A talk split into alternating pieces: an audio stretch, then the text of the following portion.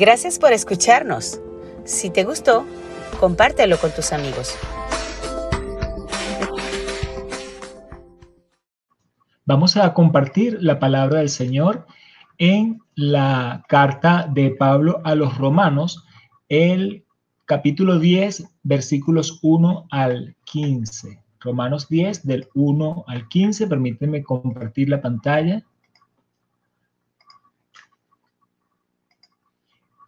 Romanos 10, del 1 al 15, leemos en el nombre del Padre, del Hijo y del Espíritu Santo. Amén.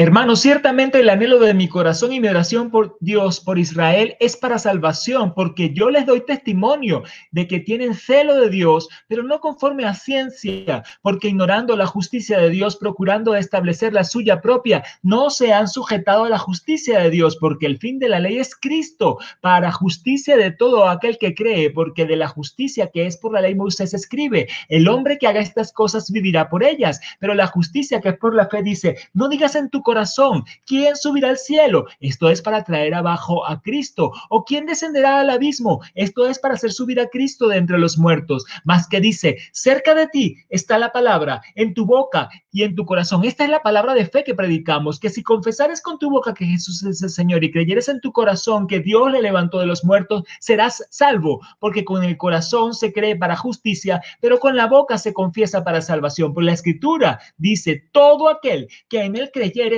no será avergonzado, porque no hay diferencia entre judío y griego, pues el mismo que es Señor de todos es rico para con todos los que le invoca, porque todo aquel que invocar el nombre del Señor será salvo. ¿Cómo pues invocarán a aquel en quien no han creído? ¿Y cómo creerán en aquel en quien no han oído? ¿Y cómo irán sin haber quien les predique? ¿Cómo predicarán si no fueren enviados? Como está escrito, cuán hermosos son los pies de los que anuncian la paz, de los que anuncian las buenas nuevas. Amén. Amén, amén. Gloria al Señor. Maravillosa la palabra de Dios y aquí el Señor nos hace un contraste importante en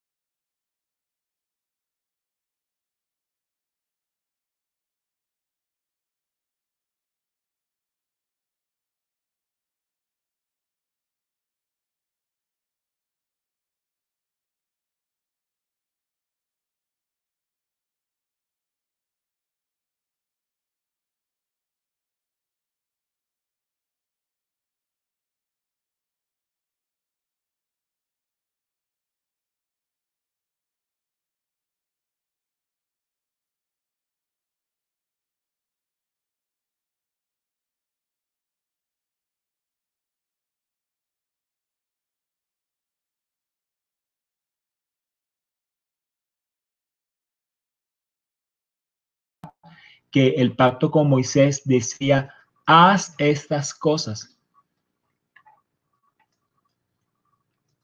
El pacto con Moisés decía, haz estas cosas y vivirás por ellas. Era un pacto que dependía de el obrar del hombre en una serie de rituales difíciles de cumplir. Pero el pacto que es el nuevo pacto en Jesús es por la fe simplemente creyendo en Jesús. Pero ¿quiénes creen en Jesús? No por el hecho de que mis padres hayan creído,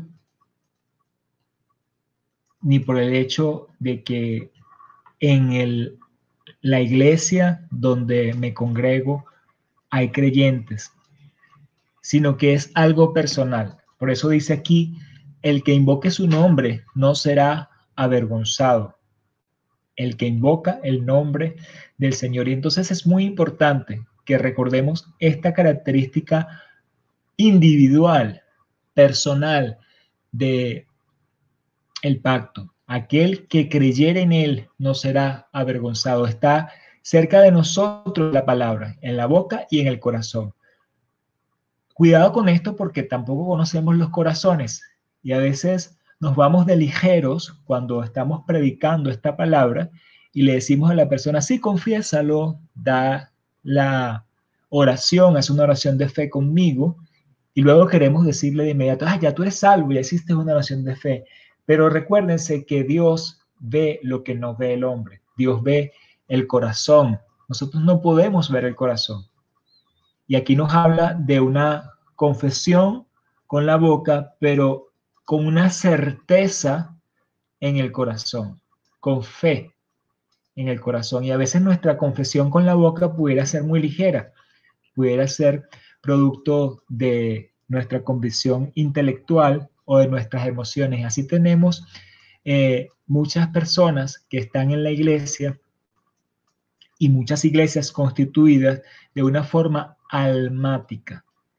Iglesias donde lo que se mueve es el alma, el intelecto, las emociones, la voluntad, pero que no se está moviendo el espíritu, porque no hay un corazón circuncidado. Por eso es bien importante aquí en esta palabra, creer en el corazón, confesar con la boca, ¿verdad? En el corazón se cree para justicia.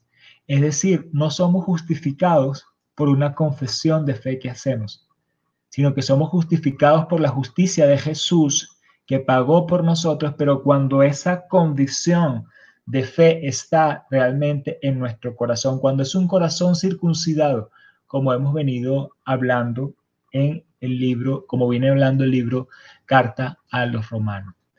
Entonces invocarán a aquel en que han creído. Pero ¿cómo creerán en aquel de quien no han oído?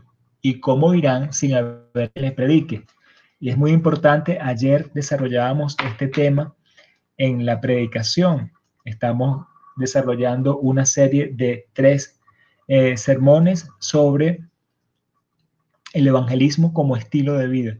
Ayer hablábamos justamente de la urgencia de esa ciega, de esa cosecha, la urgencia de ir a esas mies que está lista para ser recogida.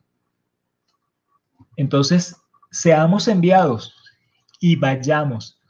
Dice aquí la palabra, cuán hermosos son los pies de los que anuncian la paz. Y ahora yo parafraseo esto y digo, cuán hermosos son los dedos, porque ahora estamos en una eh, generación diferente, en un siglo diferente, siglo XXI.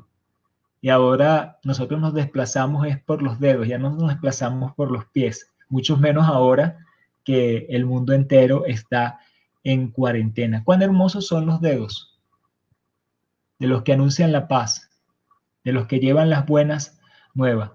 Usemos esos dedos para llevar las buenas nuevas como estamos haciendo a través de estas reuniones de clamor, de intercesión, a través de los cultos, pero, pero vayamos también más allá. Tú y yo tenemos un compromiso la presencia de Dios en nuestras casas, en nuestras vidas, pero para que esa presencia ilumine y llegue a esos otros que les está. Hola, bienvenidos al podcast de la Congregación Bíblica Casa de Oración. Esperamos que disfrutes este mensaje y que sea de bendición.